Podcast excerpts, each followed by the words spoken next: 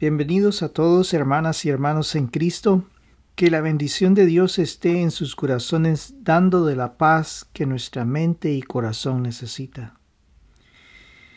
Estuvimos estudiando la semana pasada el capítulo 11, que está lleno de eventos históricos que ocurrirán en el futuro cercano y el futuro lejano, es decir, el periodo de tiempo en que Daniel estaba, pues no había ocurrido muchas de las situaciones que la Biblia pues explicaba, ya la caída del, del imperio persa y la consecución de la consecución toma del, del imperio griego de toda esa región pues ocurriría. Y pues um, ese capítulo 11 a la vez lleva una mezcla del futuro cercano, que es lo más próximo a ellos acerca de los imperios, y a la vez hay un futuro, hay un futuro lejano en donde habla del tiempo del fin. Y esa mezcla pues es importante eh, cuando Dios la hace, pues eh, es porque hay varios elementos que han sido guardados para poder ser ejecutados en una hora o un momento que es el adecuado. Es como lo explicaba en el, en el estudio anterior, eh, cuando, cuando se menciona en el Antiguo Testamento acerca de Jesús, no se menciona en forma directa qué es lo que Él va a hacer, quién va a hacer, cómo va a hacer. Eh, se dan unas alusiones que ocurren a través de toda la historia bíblica del Antiguo Testamento y eso es conllevar a una esperanza de que va a ocurrir algo. Ahora, para que el enemigo no supiera en realidad qué es lo que iba a ocurrir, el enemigo pues no conoce todo ese plan y Dios no lo revela por completo. La misma situación ocurre en ese capítulo 11. Hay una revelación acerca del anticristo y de su gobierno y cómo él va a actuar, que fue lo que estudiamos en el, en el, en el capítulo 11. Y dentro de ese capítulo 11 nosotros podemos ver de que su, su forma de ser, la, el gobierno de él, está reflejado en el, la, la profecía última que está en el libro de Apocalipsis es idéntica la forma de actuar de este, de este hombre. Y, y pues la revelación, como le dice a Daniel en este capítulo 12 que vamos a ver, le dice que la revelación que se le mostró a él debe de estar sellada hasta el tiempo del fin. Y cuando la Biblia se refiere al tiempo del fin, hay algo muy interesante, y es que o es que se refiere al momento en que el anticristo toma control de un gobierno a nivel general aquí en la tierra, o es el tiempo en que Cristo murió y resucitó. Si ustedes observan el libro de Apocalipsis, y lo hemos visto en el estudio, en los estudios anteriores, el libro de Apocalipsis abre un evento eh, no es que abre el libro, sino que hay un evento espiritual muy importante que ocurre. Después de la muerte y resurrección de Cristo, se muestra un cuadro en los cielos, en donde el Cordero inmolado, es decir, Cristo, se le ve en el cielo. Y en ese momento en donde se hace el llamado del del rollo, es decir, el rollo de la pertenencia de la, del universo entero, de la humanidad, eh, ese rollo había sido robado por el enemigo. Y ese rollo pues fue recuperado por la acción de amor de Jesucristo por nosotros, por la humanidad entera, por el universo entero. Ahora ha llegado el momento de comenzar a abrir esos sellos y declarar quién es el verdadero dueño de todo. Y cuando eso ocurre, se comienza a desatar una serie de juicios sobre la tierra. Ahí hay juicios que ocurren a través de toda la historia y hay juicios que ocurren a nivel de un período, que es el período del anticristo. Y es así como puedo yo em, decir que el período del fin es el momento en que Cristo muere y resucita. Estos este periodo de tiempo que tenemos ahora son periodos del fin. ¿Por qué? Porque la complejidad en la cual el hombre se ha movido en la tierra va avanzando mucho. Si tú observas cómo ha cambiado todas las cosas desde el momento en que Jesús resucitó, se han vuelto más complejas. Las relaciones entre los individuos, las sociedades, los gobiernos, la economía, todos los elementos se han vuelto más complejos, más y más complejos. Hay una división entre las naciones, que eso había sido mostrado por Dios a través de este libro de Apocalipsis, del libro de Daniel, con el sueño de Nabucodonosor, donde muestra todas las naciones en esa estatua, todas las naciones que están como hierro y barro mezclado. Es una unidad no perfecta.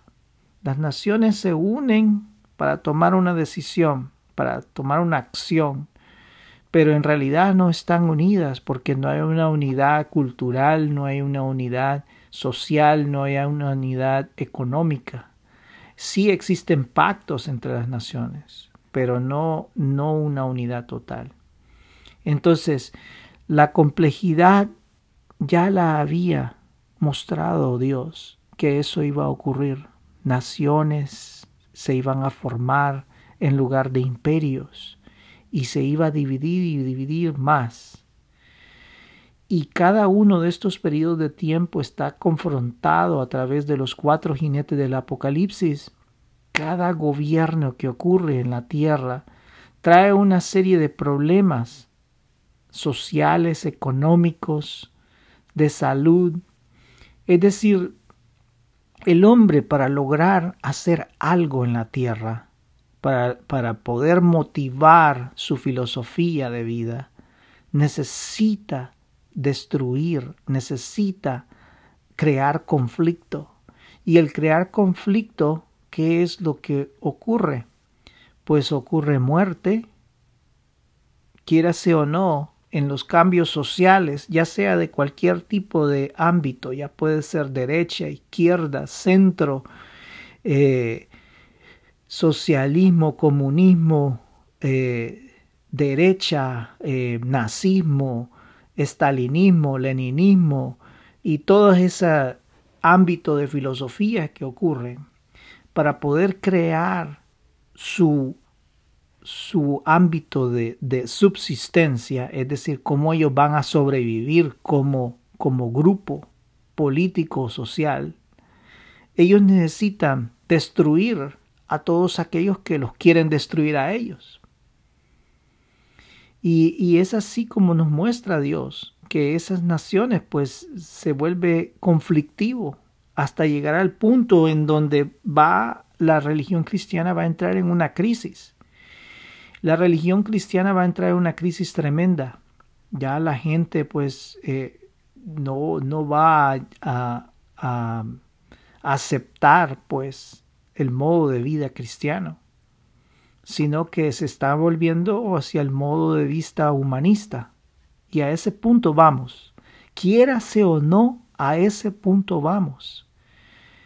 Por más que se mire una gran lucha y que este viene y que este va a salvarnos y aquí y allá, la, la definitiva situación es que Vamos a ese punto porque la palabra de Dios se va a cumplir, quiérase o no se va a cumplir. No se puede decir que vamos a evitar eso. Entonces el tiempo del fin está referenciado a la muerte y resurrección de Cristo. Veamos qué es lo que dice el capítulo 12, que es el capítulo final del libro de Daniel, y con ese se cierra. Debido a que es un capítulo bien pequeño, voy a leer las dos versiones de la Biblia que tengo. Una es la versión popular y la otra es la versión Reina Valera. Veamos lo que dice en la versión popular. Daniel capítulo 12. En ese momento aparecerá Miguel, el gran ángel protector que defiende a tu pueblo. Será un momento angustioso, un momento como no ha habido otro desde que existen las naciones. Cuando ese momento llegue, se salvarán todos los de tu pueblo que tienen su nombre escrito en el libro. Muchos de los que duermen en la tumba despertarán, unos para vivir eternamente y otros para la vergüenza y el horror eternos. Los hombres sabios, los que guiaron a muchos por el camino recto, brillarán como la bóveda celeste brillarán por siempre como las estrellas. Pero tú, Daniel, guarda estas cosas en secreto y sella el libro hasta el tiempo del fin. Mucha gente andará de acá para allá buscando aumentar sus conocimientos. Yo, Daniel, vi que otros dos hombres estaban de pie, uno a cada lado del río, y uno de ellos le preguntó al hombre vestido con ropas de lino que estaba sobre las aguas del río, ¿cuándo van a terminar estas cosas tan extraordinarias? El hombre vestido de lino levantó sus manos al cielo y jurando en el nombre del Dios viviente dijo, dentro de tres tiempos y medio, cuando dejé de, cuando deje de ser destrozado el poder del pueblo de Dios, entonces terminarán todas estas cosas. Yo escuché lo que decía, pero no entendí nada. Entonces le pregunté, Señor, ¿qué va a pasar después de todo esto? Y él me contestó, Sigue tu camino, Daniel pues estas cosas deben ser mantenidas en secreto hasta que llegue el momento del fin, el momento final. Muchos pasarán por los sufrimientos anunciados y saldrán de ellos purificados y perfeccionados. Los malvados seguirán cometiendo maldades sin entender lo que pasa, pero los hombres sabios lo comprenderán todo. Mil doscientos noventa días pasarán desde el momento en que se, se, suspenda el sacrificio diario y se ponga el, el horrible sacrilegio en el templo del Señor. Feliz aquel que espere confiado hasta que hayan pasado mil trescientos treinta y cinco días. Pero tú, Daniel, camina hacia tu fin y reposa que en los últimos días te levantarás para recibir tu recompensa. Ahora veamos qué es lo que dice acá en la versión Reina Valera.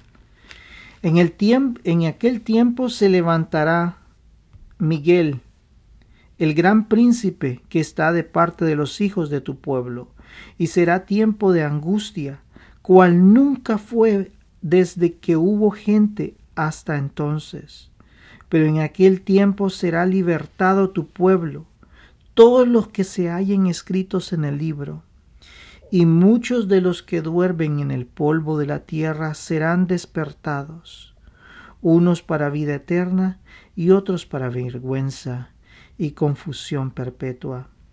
Los entendidos resplandecerán como el resplandor del firmamento, y los que enseñan la justicia a la multitud, como las estrellas a perpetua eternidad. Pero tú, Daniel, cierra las palabras y sella el libro hasta el tiempo del fin. Muchos correrán de aquí para allá, y la ciencia se aumentará. Y yo, Daniel, y he aquí otros dos que estaban, y yo, Daniel, miré, y he aquí otros dos que estaban en pie, el uno a este lado del río y el otro al otro lado del río. Y dijo un varón al varón vestido de lino que estaba sobre las aguas del río, ¿cuándo será el fin de estas maravillas? Y oí al varón vestido de lino que estaba sobre las aguas del río, el cual alzó su diestra y su siniestra al cielo, y juró por el que vive por los siglos, que será por tiempo, tiempos y la mitad de un tiempo. Y cuando se acabe la dispersión del poder del pueblo santo, todas estas cosas serán cumplidas. Y yo oí, mas no entendí, y dije, Señor mío, ¿cuál será el fin de estas cosas? Él respondió, Anda, Daniel, pues estas palabras están cerradas y selladas hasta el tiempo del fin. Muchos serán limpios y emblanquecidos y purificados. Los impíos procederán impíamente y ninguno de los impíos entenderá, pero los entendidos comprenderán. Y desde el tiempo que se ha quitado el continuo sacrificio hasta la abominación desoladora, habrán mil doscientos noventa días. Bienaventurado el que espere y llegue a mil trescientos treinta y cinco días. Y tú irás hasta el fin, y reposarás, y te levantarás para recibir tu heredad al fin de los días. La lucha final es mostrada en los versículos finales del capítulo 11. El anticristo se lanzará hacia el sur con el propósito de acabar por completo con la última iglesia cristiana formada por los judíos cristianos que están en Israel. El propósito es levantar una nueva filosofía que gobernará la tierra. El anticristo pretende liberar al mundo de lo que él llama las garras de la ignorancia, de la ignorancia cristiana y volver la tierra hacia una nueva filosofía forma de vida.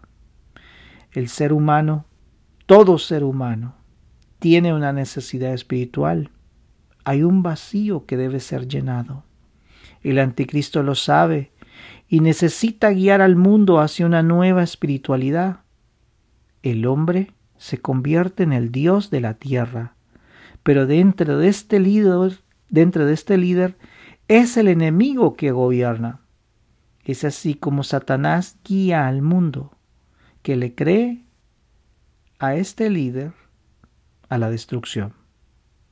La persecución será tremenda, que los judíos en general tendrán que oír.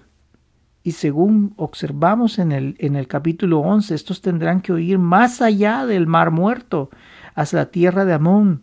Esa, esas las tierras que están en Moab, que son las tierras que están más allá del, del mar muerto, donde hay una, hay, hay una altura geográfica en ese lugar, como unas montañas en ese, en ese lugar, eh, que vienen desde el, desde el mar muerto que está a nivel más bajo que el, que el nivel del mar, hasta llegar a estas alturas.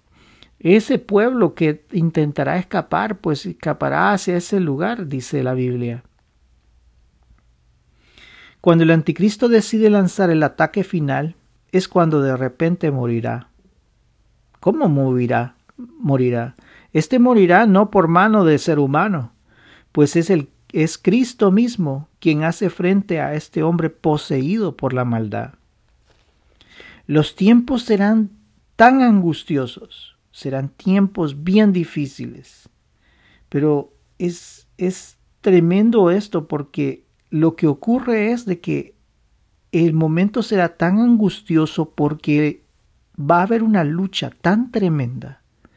Si tú te recuerdas, eh, una vez este hombre, el anticristo, se lanza a matar a estos cristianos judíos, eh, Dios ejecuta una acción sobre su imperio, sobre su gobierno. El centro de operaciones del anticristo colapsa a través de las plagas que Dios hace que caigan sobre él. La ira de Dios cae sobre este imperio, hasta el punto que la gran Babilonia, que es el centro comercial de este imperio, cae totalmente. Si tú recuerdas, en la Biblia dice que el amor al dinero es la raíz de todos los males, y es bien cierto. La gran Babilonia caerá y el centro de operaciones del anticristo colapsará. Este hombre estará lleno de un odio tal que pretende buscar aniquilar al responsable de esto. Él sabe que es Dios mismo el que está ejecutando todos estos juicios y es por sus acciones.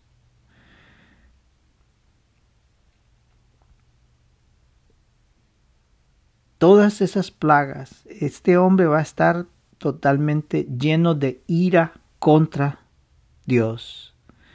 Al acampar cerca de Jerusalén, éste puede observar seres espirituales que han bajado la tierra para confrontarlo, para confrontar a las fuerzas satánicas que buscan la aniquilación total de todo vestigio de los que creen o lo, de la fe en Cristo. Es ahora o nunca.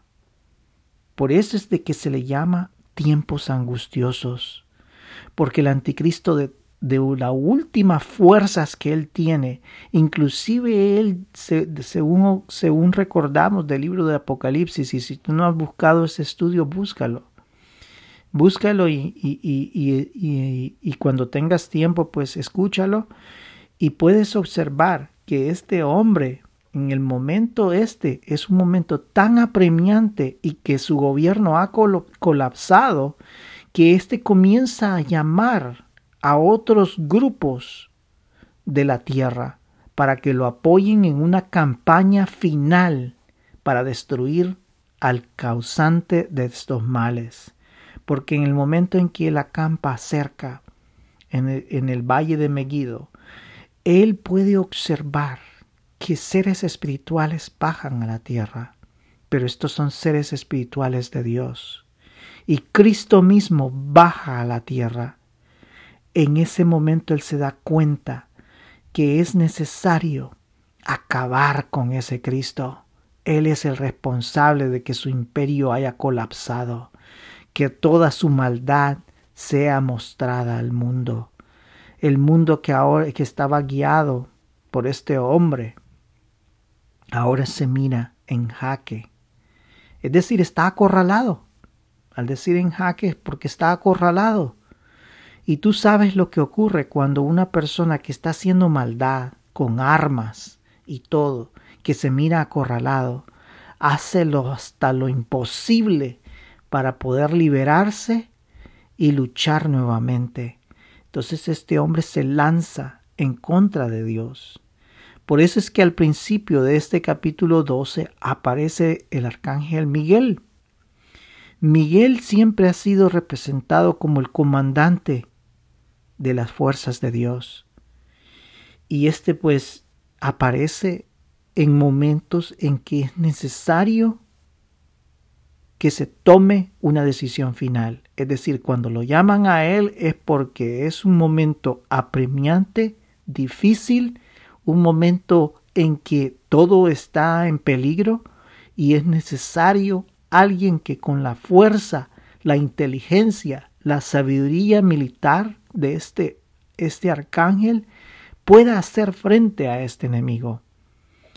Si tú puedes observar en la lucha que hubo en los cielos, en la lucha en donde aparece eh, el, el, el, el enemigo tratando de asaltar el poder de Dios, en ese momento es Miguel quien toma el comando y pues logra repeler y derrotar a las fuerzas del maligno. Y Él nuevamente aparece en este momento.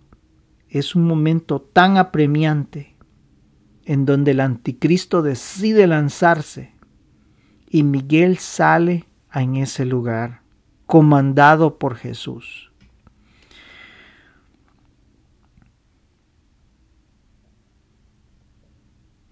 Los tiempos son tan apremiantes pues ha comenzado la cosecha final. Esto significa que los buenos, las mujeres y hombres que entregaron su vida a Dios, serán rescatados finalmente de una vida imperfecta, donde el pecado original destruyó sus vidas totalmente. ¿Qué es lo que ha creado este pecado original? Ha destruido el universo entero. Hay una decadencia del universo. En las ciencias de la termodinámica se nos dice de que esto se le llama entropía. Es decir, entropía es el desorden de las partículas. A medida de que algo trabaja, que se utiliza, eh, se va consumiendo energía y esa energía que se va consumiendo es no, se, no es que desaparece, sino que es transformada en una forma desordenada a otra forma de energía. Es así como tenemos la electricidad que se transforma en energía, en luz, en distintas formas, en calor, puede ser en la televisión, pero tú sientes cuando tú tocas todos estos elementos, sientes que, que, que hay un calor en estas, en estas cosas. Pues eso significa una transformación de la energía. La energía que fue utilizada para poder ver la televisión ha sido transformada en calor y ahí ya no puede volver. Hay un desorden en las partículas. Entonces por eso es que le llaman a esto entropía. Y ya no puede haber una cosa reversible. Pues esto es un efecto en el cual estamos teniendo del pecado. Todo tiende a la decadencia. Es decir, por ejemplo, nuestro cuerpo día con día envejece, se vuelve débil, se ve decadente, poco a poco hasta llegar a la muerte. Este es un efecto del pecado. La tierra y sus fuerzas naturales tienden a crear eventos terribles como grandes terremotos o en el universo el colapso de las estrellas como punto final de los astros. El pecado, el efecto del pecado original es claro y evidente en el mundo entero. Hay algo muy interesante en estos pasajes.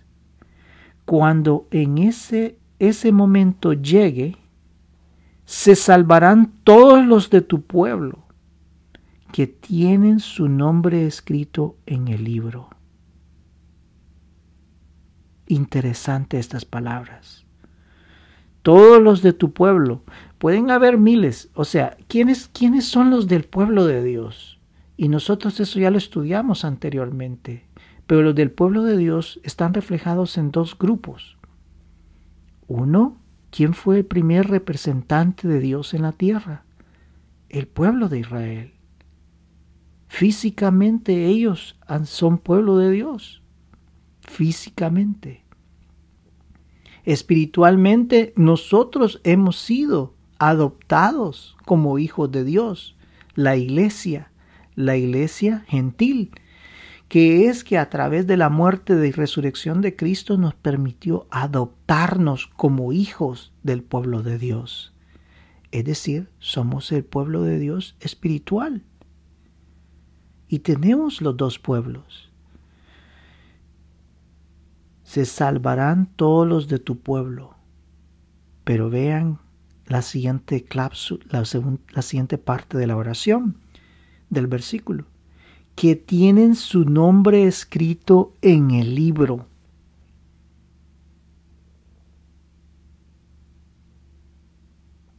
He ahí el detalle. Tienen escrito su nombre en el libro.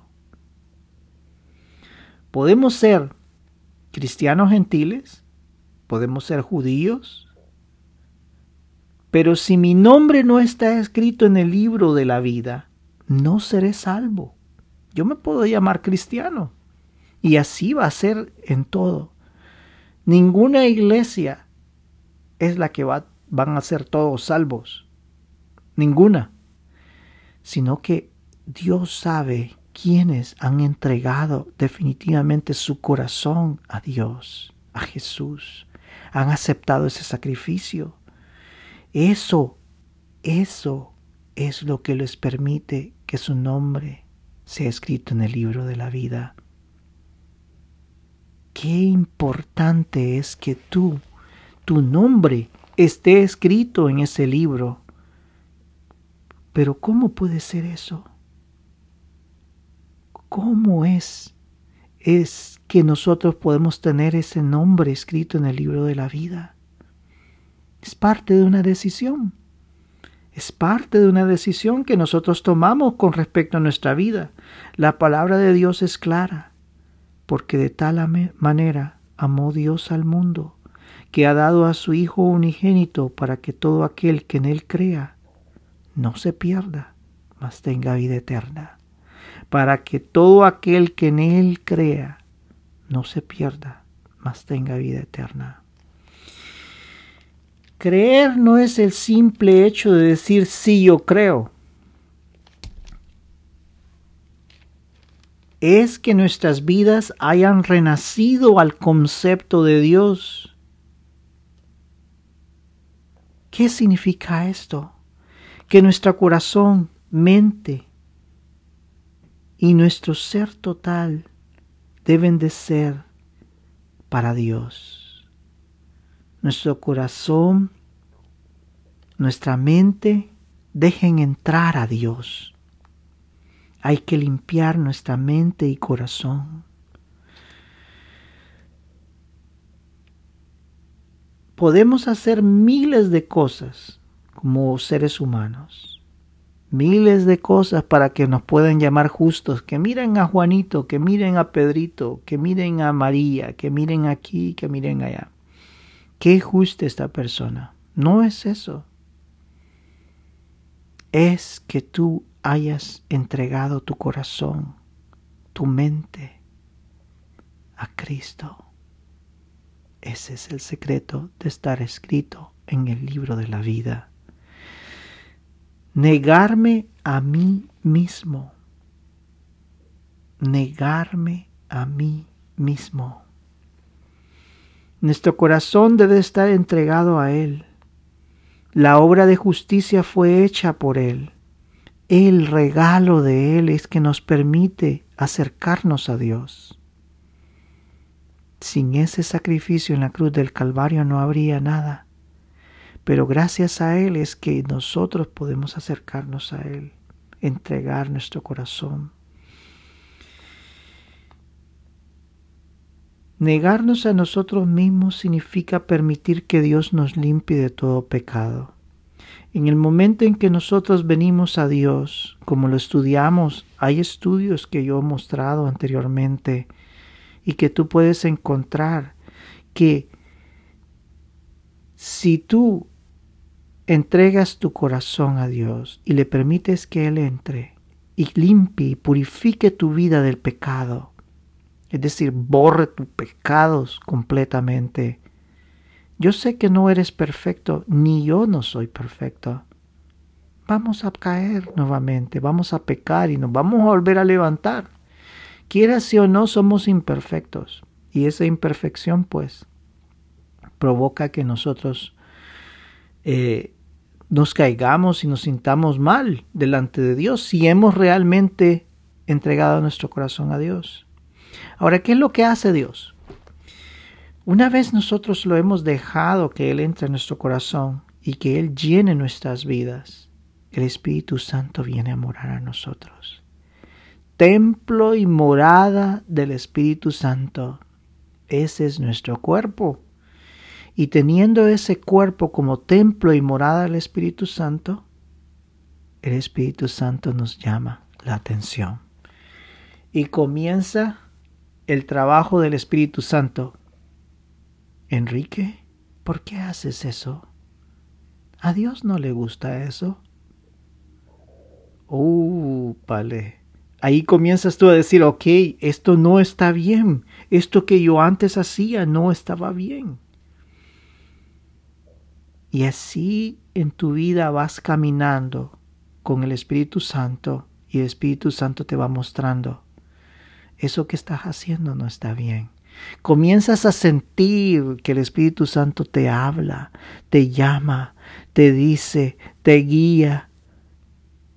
Y cuando más lo necesitas, cuando estás solo, cuando todos te dejan, Él viene y te da paz. Cuando hay angustia en tu vida, y tú le clamas al Espíritu Santo, Él viene a tu vida y te da la paz que necesitas. Entonces el Espíritu Santo comienza a hacer esa obra de poder en tu vida. Es así como tu nombre es escrito en el libro de la vida.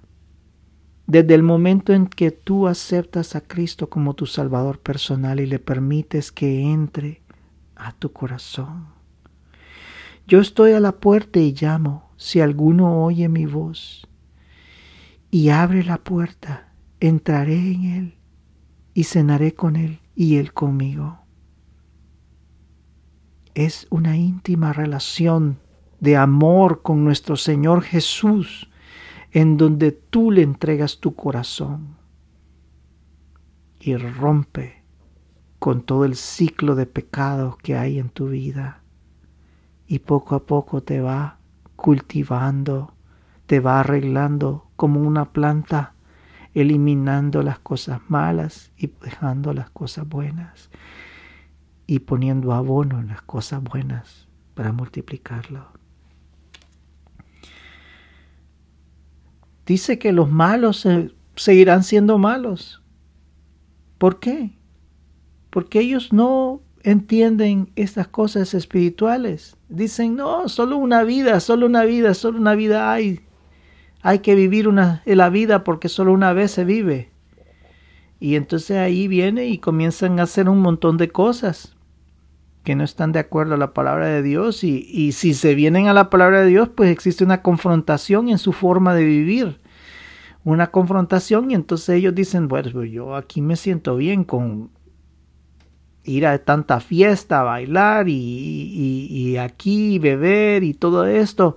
Sí, excelente esto. Así que ah, esa cosa de la Biblia, mmm, pongámosla aquí a un ladito. No me interesa. Ah, tal vez cuando tenga ya 90 años me va a interesar. Estamos en el tiempo del fin. Estamos en el tiempo del fin. Es apremiante.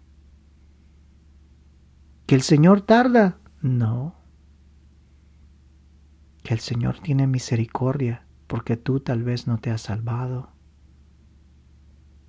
Por eso te ha dejado, ha dejado que todavía no sea el tiempo. El tiempo del fin está. Estamos en el tiempo del fin.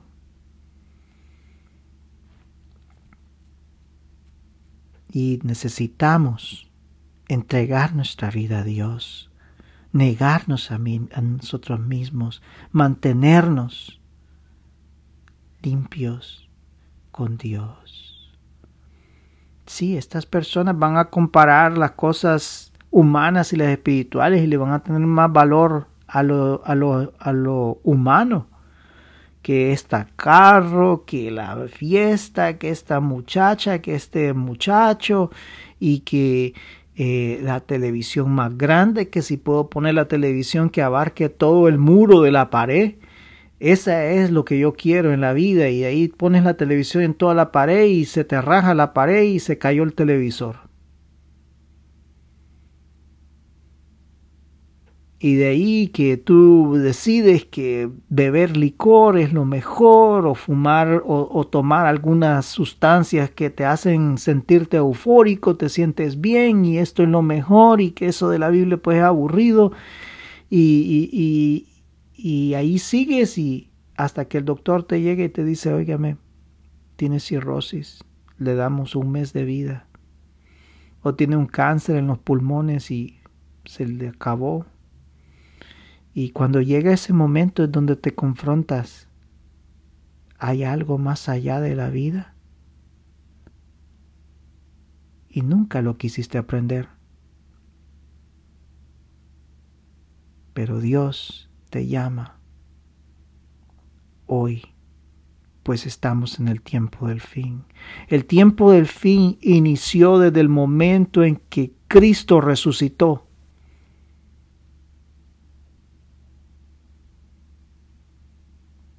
Y eso es lo que el mundo no ha entendido. Y comienzan a decir, no, que entender esto y que hay que entender los días y los números y las... Y aunque yo he visto unos estudios que hablan de un montón de cosas de esta... ¿Cuál es la función principal de esta revelación? ¿Te has puesto a pensar? ¿Cuál es la función principal de que Dios nos haya revelado que va a venir un hombre lleno de maldad, que, va a querer destruir a todo el cristianismo? ¿Y, cuál, es la, función de eso? ¿Que, que averigüemos los días y que cuándo va a ser? No. Que averigüemos que cuál es el nombre? No que averigüemos del imperio. Sí, es interesante y me llamó mucho la atención que de dónde va a venir y aparece aquí centrado la región de dónde va a venir. Pero ¿es eso lo importante? ¿Es eso lo importante? Cuando en ese momento llegue, se salvarán todos los de tu pueblo que tienen su nombre escrito en el libro. Eso es lo importante. La evidencia del conflicto va a llegar a una escena final. Dos procesos ocurren acá. Cuando Cristo retorne será para tomar el control de la tierra, de sus gobiernos y derrotar al anticristo. Habrá un periodo de tiempo en donde Cristo mostrará qué es un gobierno real, quién es un verdadero eh, eh, presidente o, o emperador o rey, lo que sea, quién es alguien real, un partido político real, porque Cristo mismo sabe qué es lo que hay en el corazón del hombre y van a venir ahí delante de él y van a venir representantes de otros gobiernos y él le va a decir, óyeme, yo sé qué es lo que tú traes en tu corazón. Yo sé qué es lo que tú estás pensando. Y una pena que le va a dar a esa gente porque no van a haber traicioneros. Y ahí es donde van a surgir la, la revolución nuevamente. Los que ayudarán a en este gobierno son todos los que pertenecen a Dios. Nosotros vamos a bajar y vamos a gobernar con Dios. Y vamos a ser reyes y sacerdotes, administradores espirituales y administradores políticos, económicos y sociales. Ahí sí te digo, ahí sí tenemos que enrolarnos a ese partido político porque ese está formado por Cristo. Cristo es el líder de ese partido político. Allí tenemos que enrolarnos, no en estos partidos de esta gente que tiene tanto odio, que llenan de odio, de destrucción. Y si tú observas cómo esta cosa política se maneja, lo único que trae es odio, división entre cada una de las personas y ahí se andan matando y destruyendo, sacándose todos los trapos al sol. Y horrible. Cuando Cristo les muestre cómo realmente va a gobernar, entonces nuevamente el enemigo intentará un nuevo asalto. Y eso está revelado. Lo que pasa es que este capítulo 12, el libro de Daniel, es como un resumen combinado de todo el libro de Apocalipsis. Ahí está mezclado todo. Pero allí el nuevo, allí se muestra en este libro de Daniel en pocas palabras de que nuevamente va a haber un asalto final. Se unirán las naciones para subir contra Jesús mismo por segunda vez. Aquí en este segundo asalto no se especifica quién será, solo dice que se van a reunir y que se van a formar miles de miles de hombres para venir a destruir a Jesús y entonces nos van a venir a acabar a nosotros también. Y en ese momento es cuando Dios dice, se acabó esto.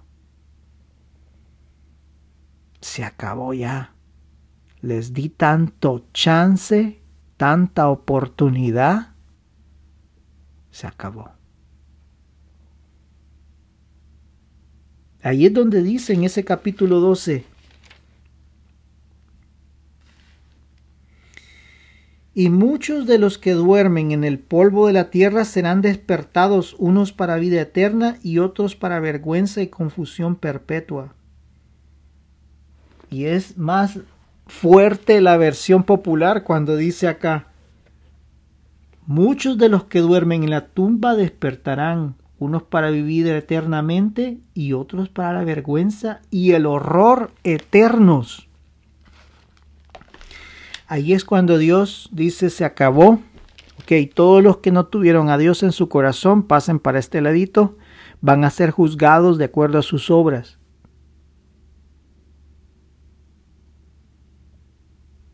Ok, si tú vas a ser juzgado por las obras, no tienes abogado. Desde ya tienes que buscar el abogado y abandonar la vida sin Cristo. Serán despertados para horrores, para vergüenza, un juicio total. Es importante que tomemos una determinación hoy que estamos en los tiempos finales. Ahora es lindo el otro versículo que dice brillarán como las estrellas, aquellos que guían a muchos al camino de la verdad. Yo te digo algo, esto nos quiere decir de la importancia que tenemos para hablar de la palabra de Dios. Pero no debes de pensar que por lo que Dios me va a dar y lo que Dios me va a regalar, y con qué premios me va a recibir, sino que todo lo hacemos por amor. El sacrificio de Dios en la cruz del Calvario. Para mi modo de ver, con tal de estar solo cerca de aquel que entregó su vida por mí, ahí estoy lleno. No necesito más. No necesito que se me dé este premio o el otro premio, o una corona o esto y lo otro. Si Dios me lo da, pues bendecido sea su nombre, pero si no, también súper bendecido sea su nombre. Eso es una adición. Hay algo que aquí le dice y es lo que nos dice del tiempo del fin. A Daniel se le dice que guarde estas palabras para el tiempo del fin. Ese es hoy. El tiempo del fin comenzó desde que Jesús resucitó y se presentó en el cielo para romper los sellos del rollo. Estamos en ese tiempo y es necesario que estén listos, pues los tiempos se van cerrando poco a poco para llegar al conflicto con el anticristo.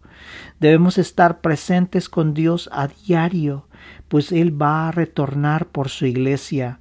Una vez esto suceda, el anticristo procederá en un espacio de tiempo a reemplazar la religión judeocristiana por una religión del hombre, un Dios por una religión del hombre, de un Dios que sus antepasados no conocieron.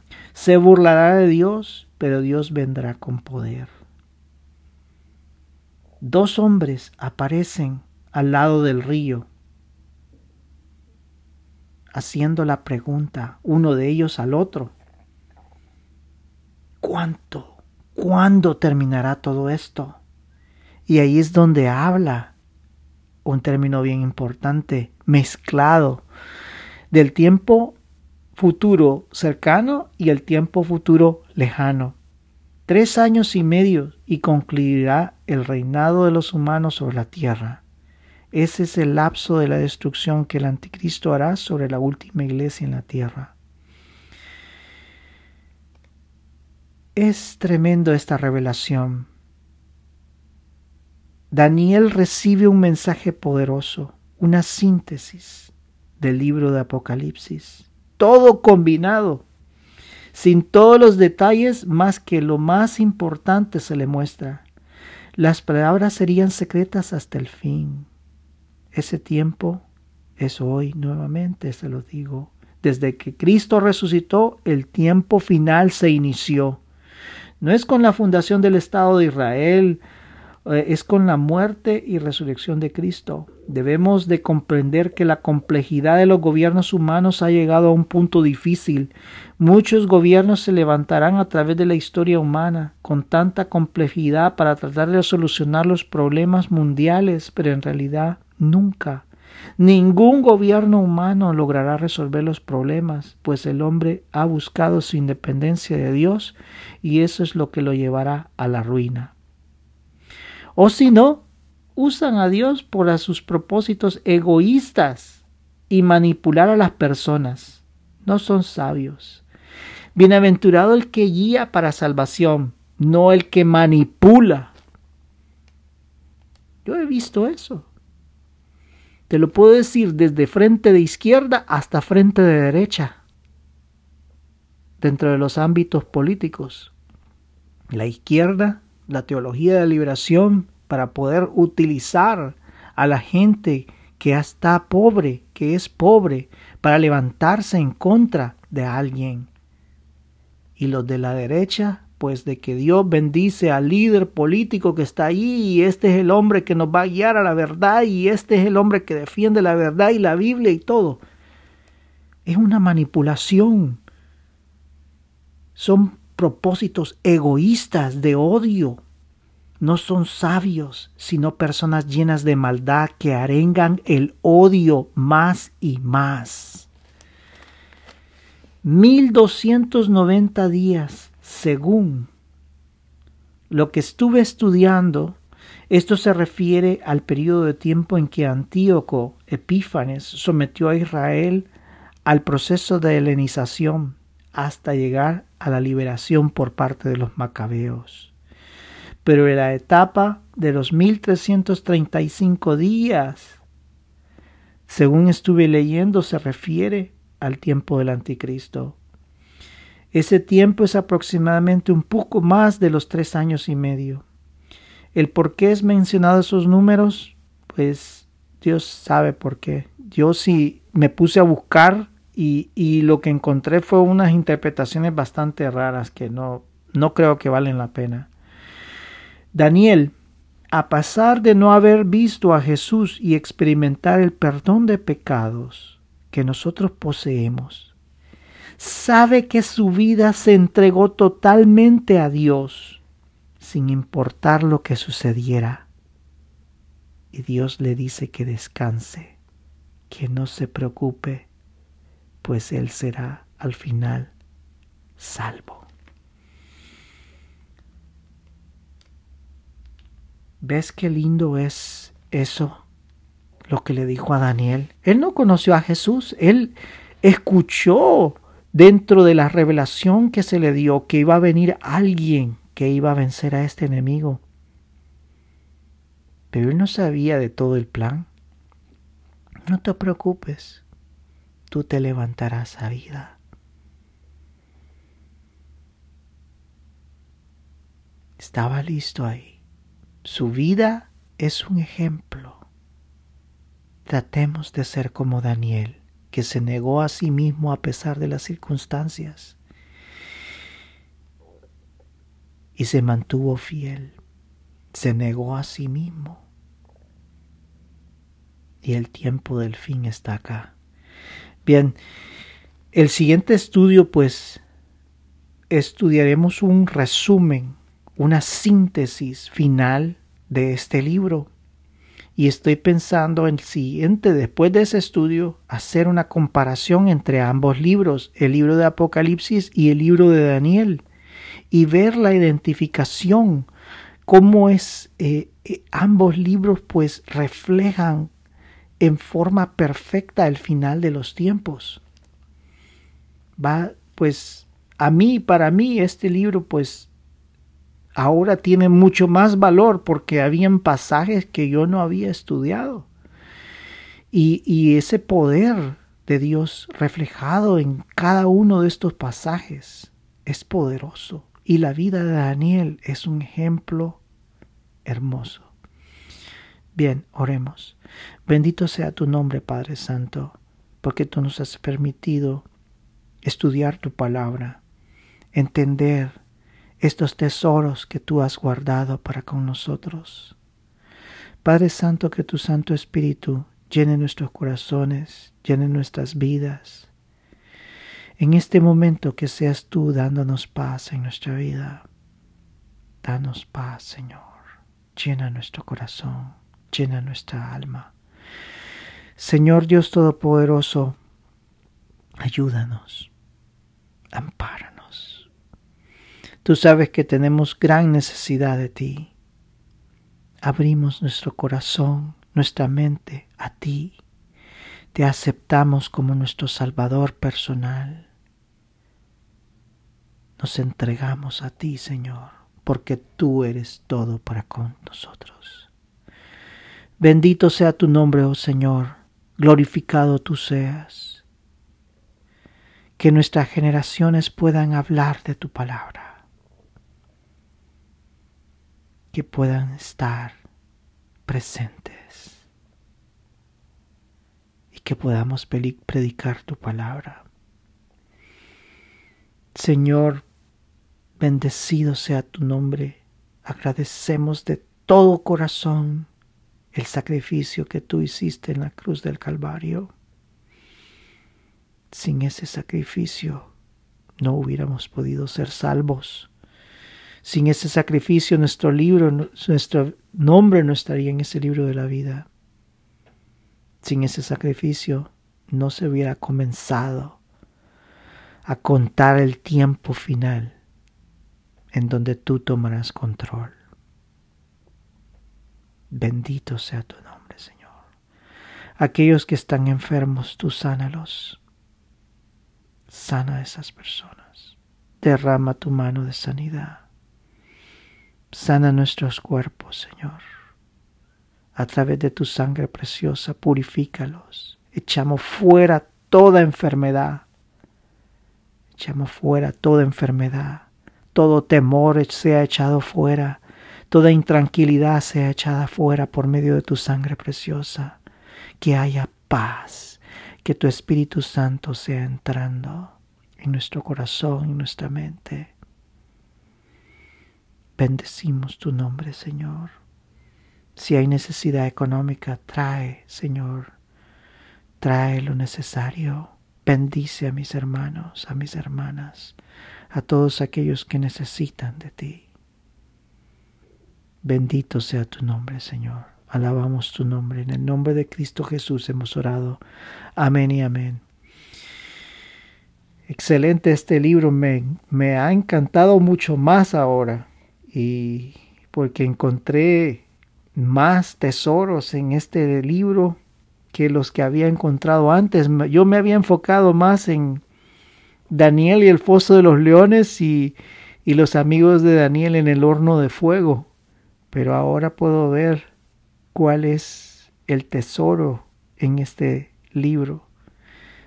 Buen, te espero para la próxima semana. Que Dios te bendiga. Te doy gracias que pues me has permitido eh, que me escuches por una hora. Espero no haberte aburrido. Bendecidos sean.